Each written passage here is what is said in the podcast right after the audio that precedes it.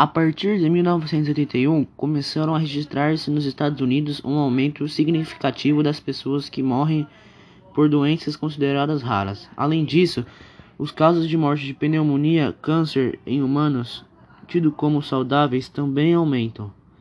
O acompanhamento médico feito desses casos demonstrou que o sistema imunológico dos pacientes havia entrado em colapso. A razão para isso, é, para isso eram desconhecidas. À medida que o tempo, pass, que o tempo passava, casos, casos aumentavam. Em 1982, eles começaram a ser enquadrados como síndrome da imunodeficiência adquirida, o AIDS, na sigla em inglês. No ano seguinte, os cientistas descobriram que a doença era causada por um vírus chamado vírus da imunodeficiência humana, o HIV, na sigla em inglês. Com o tempo, descobriu-se que a doença era causada pela troca de fluidos, principalmente de sangue e sêmen.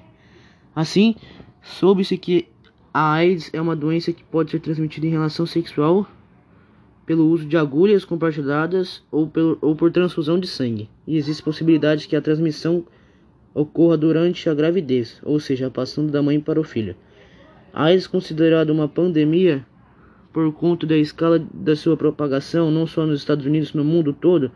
Só na década de 1980 foram identificados nesse país cerca de 160 mil casos entre 1981 a 1990. Foram identificados nesse país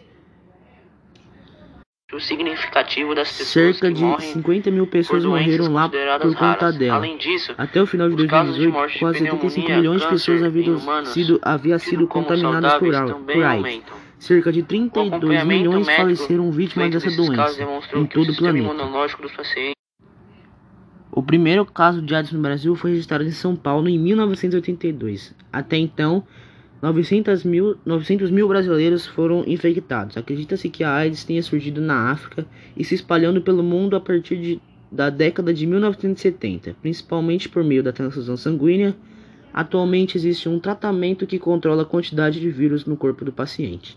Algumas das mais conhecidas vítimas da AIDS foram por conta de Fred, Fred Mercury, vocalista da banda Ken e Michel Foucault, um filósofo francês aqui no Brasil Cazuza e Renato Russo são dois casos famosos que faleceram consequência da doença.